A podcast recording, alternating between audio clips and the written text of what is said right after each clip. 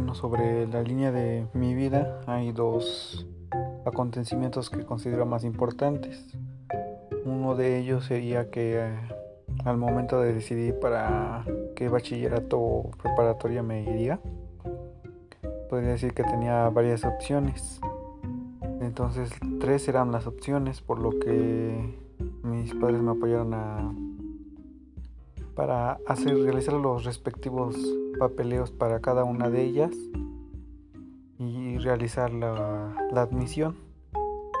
Después de todo esto y de realizar todo esto, este, realicé los respectivos exámenes y al momento de los resultados pasé los tres exámenes. Entonces para decidirme, pues fue tanto por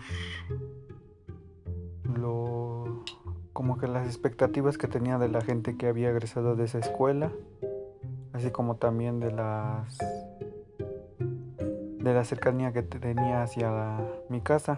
Y la otra sería la elección de carrera, que estaba entre dos, que era una ingeniería o el área de la salud, que es fisioterapia. Y entonces hice un examen, lo hice en una universidad abierta, que era para la ingeniería para fisioterapia solo debía escoger una escuela. Entonces, como para decidirme, el gran problema fue decidirme entre esas dos carreras.